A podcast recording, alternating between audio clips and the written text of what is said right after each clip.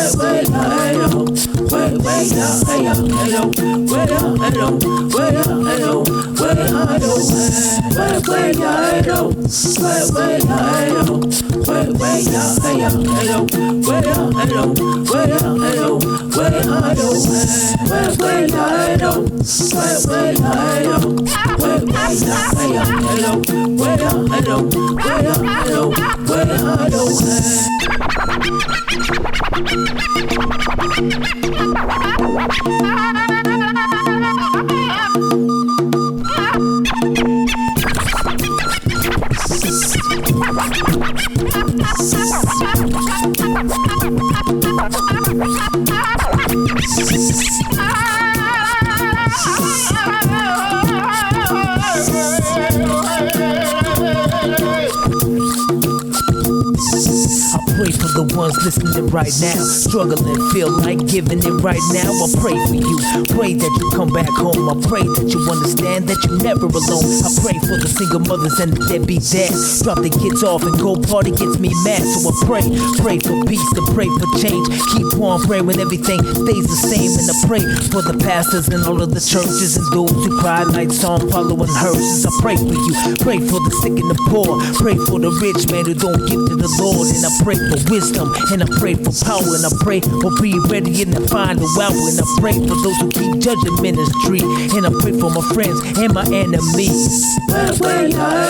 Yeah. Come on.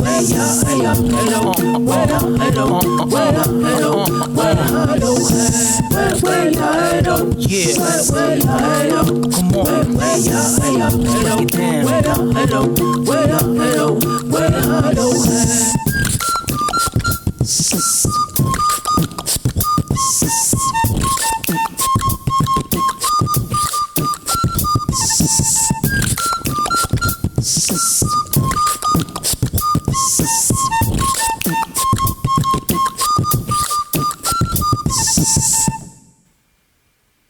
Can somebody help me up?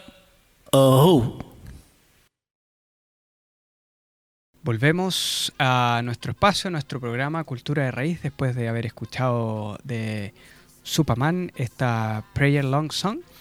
Eh, y volvemos a esta parte media un poco editorial que tenemos en, antes de nuestro invitado, que ya les voy a hablar de nuestro invitado estrella que tenemos este día.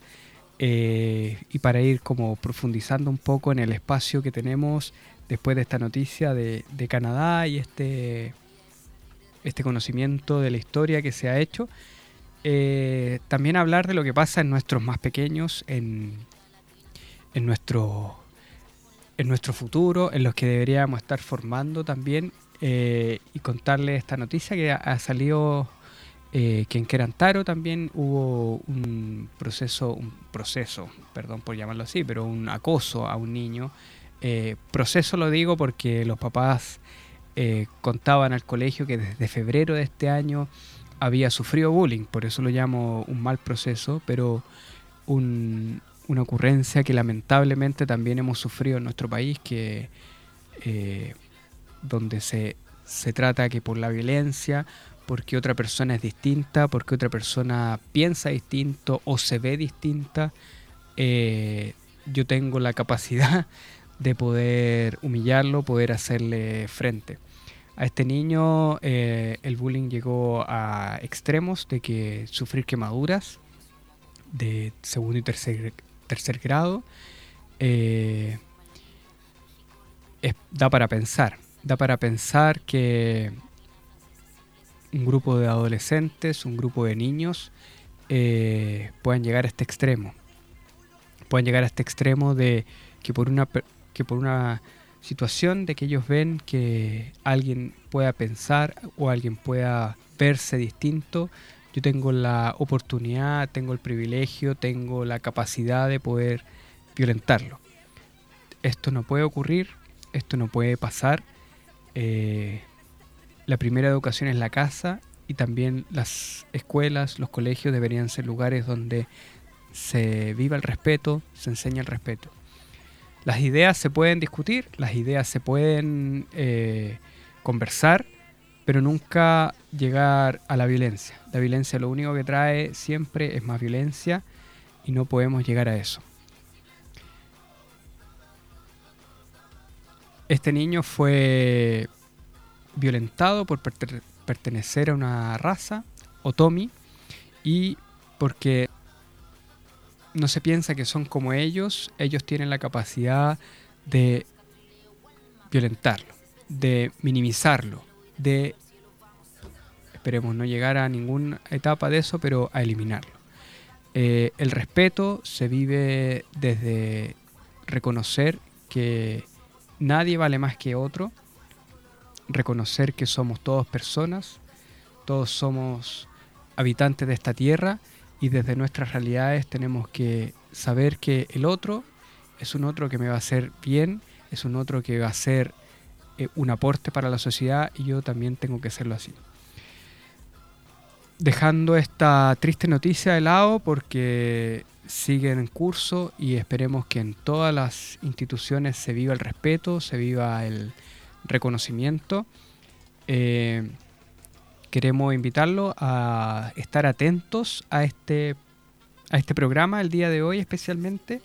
Tenemos unos invitados, como les decía al principio, que son potentes, que viven esto del respeto y viven esto de la tradición de una forma ah, bien grande. Llevan mucho tiempo y nos van a explicar más o menos que, quiénes son. Eh, vamos a estar hablando con Paola Ginet, ella es eh, periodista de un grupo de una, una agencia de periodistas que, de Colombia que han llevado este proceso de visibilizar a, a los pueblos indígenas desde su territorio, desde Colombia. Ellos están en, los pueden buscar en agendapropia.co tienen mucho material para poder conocerlos, mucho material para ir adentrándose en situaciones que nosotros estamos viviendo en nuestro país, que es empezar a visibilizar, empezar a conocer eh, toda la historia, todo el proceso que estamos viviendo como país, de, entendamos lo que se está discutiendo, se va a discutir, se va a votar en nuestra nueva constitución, se va a empezar a ver hasta dónde somos un país que mira a nuestros pueblos originarios de una u otra forma, pero uno entiende también que esto es desde el respeto. Hablar desde el respeto también, como decíamos en un principio, es hablar desde la educación, hablar desde saber visibilizar eh, lugares, visibilizar espacios, visibilizar personas, visibilizar tradiciones que a lo mejor han quedado de lado. Y en este espacio queremos justamente eso, cultura de raíz. Eh, nuestra querida Ñanco fue creando este espacio, se fue haciendo paso en el camino justamente para visibilizar su historia, para visibilizar la historia de otros que también es importante. Es importante saber que somos un, un país, un pueblo que viene con una tradición que no la podemos olvidar, no la podemos dejar de lado y por eso queremos eh, conversar con este grupo de agenda propia, con Paola Ginet, que nos van a ir dando luces un poco del trabajo que hacen, lo potente que puedan llegar a hacer cuando las cosas se hacen bien, cuando las cosas se hacen desde el territorio, desde el conocimiento. Eh, ahora los queremos dejar con un tema para después volver a conversar con nuestra invitada. Vamos a escuchar de Chavi Cree, Rock Your World. Una canción que pueden ver el videoclip es muy potente, es muy interesante ver el, el enfoque dado en el video.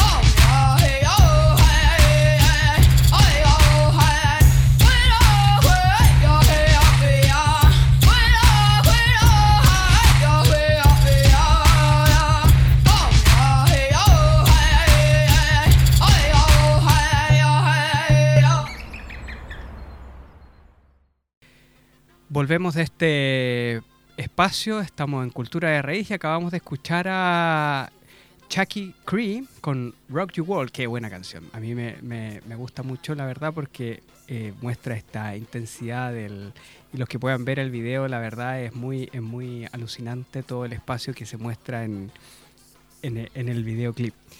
Volvemos a esta tercera parte de nuestro de nuestro programa Cultura de Raíz. Nuevamente disculpar a todos los amables oyentes que estaban esperando la voz amable y la voz experta de Catherine Ñanco, que por problemas de señal no ha podido estar en esta oportunidad. Pero tenemos una entrevista, una entrevistada de lujo, eh, Paola Ginet Silva. ¿Cómo estás, Paola? ¿Desde, ¿Desde qué lugar, primero, desde qué lugar del mundo nos estamos conectando? Hola, bonita noche para todos y todas. Me alegra mucho saludarles desde Putumayo, Colombia.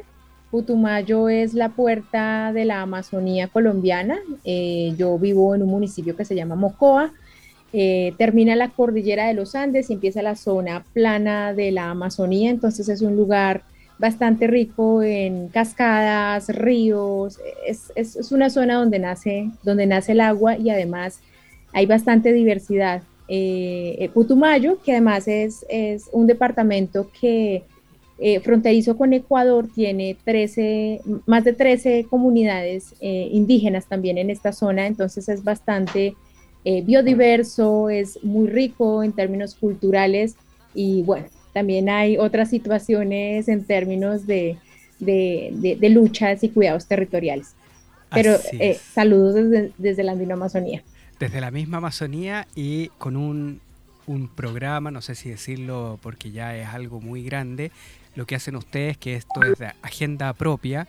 Eh, ¿Cómo se definiría agenda propia? ¿Es un medio? ¿Es un, es un, una agencia de periodismo? Es, que lo son independientes, pero son un, es, es increíble el trabajo que hacen, cómo lo hacen. ¿Por qué no nos explicas más o menos, nos cuentas desde cuándo están eh, realizando esta labor para que te podamos seguir en redes sociales, podamos ver lo que están haciendo, que es increíble? Claro que sí, Agenda Propia está en redes sociales, en Facebook, en Twitter, en Instagram, ahí nos pueden encontrar como, como Agenda Propia AP eh, o Agenda Propia Global. Eh, y nosotros somos, o nosotras, porque en gran parte somos mujeres, somos un medio de comunicación, somos independientes y somos un equipo intercultural.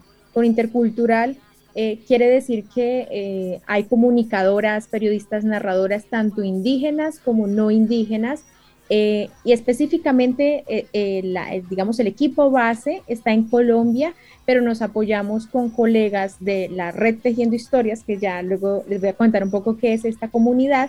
Entonces también tenemos apoyos de Centroamérica, de, colegas de Argentina, en las diferentes actividades que, que hacemos pues en este, eh, en este medio que no cubre eh, temas del día a día, sino son agendas o son temáticas de más de largo aliento, de investigación o de darle un, digamos, una dinámica eh, no tanto mm, inmediata, sino más bien de esos temas que, que, se tocan como con más, más tiempo, más cuidado, más detalle y más sensibilidad justamente en ese largo plazo eh, es importante siempre, yo personalmente, cuando uno ve un programa, un, trabajo que se ha hecho y se ve tan grande, es imposible no pensar en lo que ha pasado antes. Como un grupo, tú decías, mayoritariamente mujeres, quizá en el principio fue mayoritariamente mujeres, eh, nació esta idea de hacer este, esta agenda eh, agenda propia, que el nombre es ya es potente desde lo que tú explicabas. ¿Cómo, cómo nace? ¿Se juntaron, vieron la realidad?